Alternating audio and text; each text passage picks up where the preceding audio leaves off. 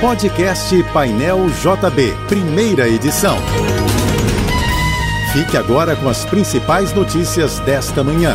Oferecimento Assim Saúde. Hospitais, clínicas, exames e mais de mil consultórios. Ligue 2102 5555 e Univassouras, formando o profissional do futuro. A Câmara Municipal do Rio receberá a partir de hoje donativos para as vítimas das chuvas na cidade. O saguão do Palácio Pedro Ernesto, na Cinelândia, no centro, ficará aberto entre 10 da manhã e 6 da tarde para recebimento de alimentos não perecíveis, água potável e itens de limpeza e de higiene pessoal.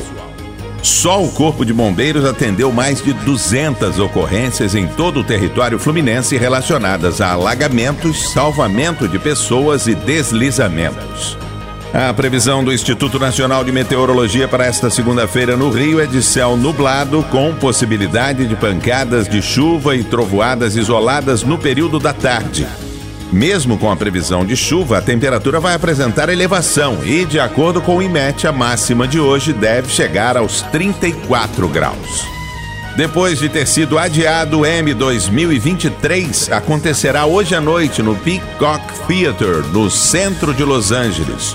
O ator e comediante Anthony Anderson, conhecido por estrelar a série Blackish, vai apresentar a grande festa da televisão americana. Succession e The Last of Us lideram as indicações. A cerimônia vai comemorar a edição de número 75 do evento e acontece após ter sido adiada de setembro para 15 de janeiro por conta da greve dos roteiristas e atores de Hollywood. O Rio de Janeiro está fazendo levantamento de prejuízos e de transtornos provocados pelo temporal do fim de semana. Na capital, a área mais atingida foi a bacia do rio Acari, que abrange bairros como Pavuna e Anchieta, e na Baixada Fluminense. Ruas de Duque de Caxias ainda estão embaixo d'água. Houve problema na mobilidade, com restrição na circulação de trens e metrô e bloqueio do sentido rio da rodovia Washington Luiz por conta de um alagamento. Essa interdição deixou motoristas presos no trânsito por mais de 10 horas. Ao todo, 11 pessoas morreram e uma segue desaparecida no Rio de Janeiro por causa do temporal. O Tribunal Superior Eleitoral vai mudar o sistema de filiação partidária para reforçar a segurança e reduzir o risco de fraudes. A partir de fevereiro, o cadastramento na Justiça Eleitoral será feito em duas etapas, agora com a confirmação no aplicativo e-Título.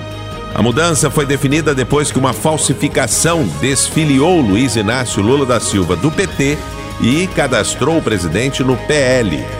O TSE já corrigiu a fraude, que está sendo investigada.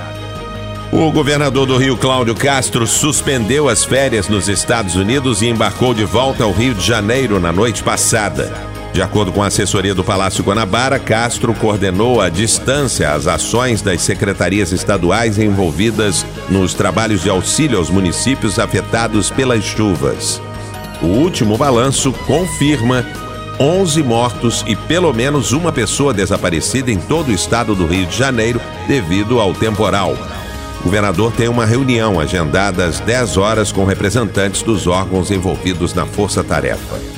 Instituições associadas à Federação Brasileira de Bancos, a FEBRABAN, vão encerrar hoje às 10 da noite a realização de transferências via DOC, um dos mais tradicionais meios de pagamento bancário. A medida valerá para pessoas físicas e jurídicas. Além do DOC, os bancos deixarão de oferecer a transferência especial de crédito, conhecida como TEC que é a operação realizada exclusivamente por empresas para o pagamento de benefícios a funcionários. Não foram anunciadas mudanças nas operações de TED, a transferência eletrônica direta. O BRT Transbrasil vai entrar em operação apenas depois do carnaval. A informação foi divulgada pelo prefeito do Rio, Eduardo Paes, em uma postagem no antigo Twitter. A abertura estava prevista para este mês de janeiro, mas foi remarcada para a segunda quinzena de fevereiro. Paz explicou que o funcionamento do BRT Transbrasil vai exigir muita operação da Sete Rio e Guarda Municipal, que estarão mobilizadas para o carnaval. A esperada cinebiografia de Michael Jackson chegará às telas no dia 25 de abril deste ano. O anúncio foi feito no fim de semana pelo estúdio Lionsgate. O filme é protagonizado por Jafar Jackson, sobrinho do rei do pop, escolhido principalmente pela semelhança física e o jeito de dançar do tio. O rapaz é filho de Germany Jackson, um dos irmãos do astro que também fazia parte do The Jackson Five. A direção do filme ficou por conta de Antoine Fuqua, o mesmo de Emancipation, uma história de liberdade com Will Smith. A cinebiografia de Michael Jackson vai abordar a vida e a carreira do cantor e não deve deixar de lado as polêmicas que envolvem o artista, como as acusações de pedofilia e o uso de sedativos. O meteorologista e professor da UFRJ, o Anderson Luiz Silva, alertou para a possibilidade de chuva forte novamente no próximo fim de semana no Rio, por causa da chegada de um novo sistema frontal. Essa previsão está numa reportagem publicada pelo jornal O Dia.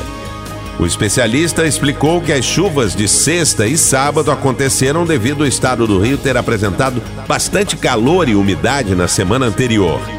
De acordo com o sistema Alerta Rio da Prefeitura da capital, os dias entre hoje e quarta-feira deverão ser de sol e calor. Mas a partir de quinta-feira desta semana, há previsão de queda na temperatura e pancadas de chuva moderada a forte à tarde e à noite. Você ouviu o podcast Painel JB, primeira edição.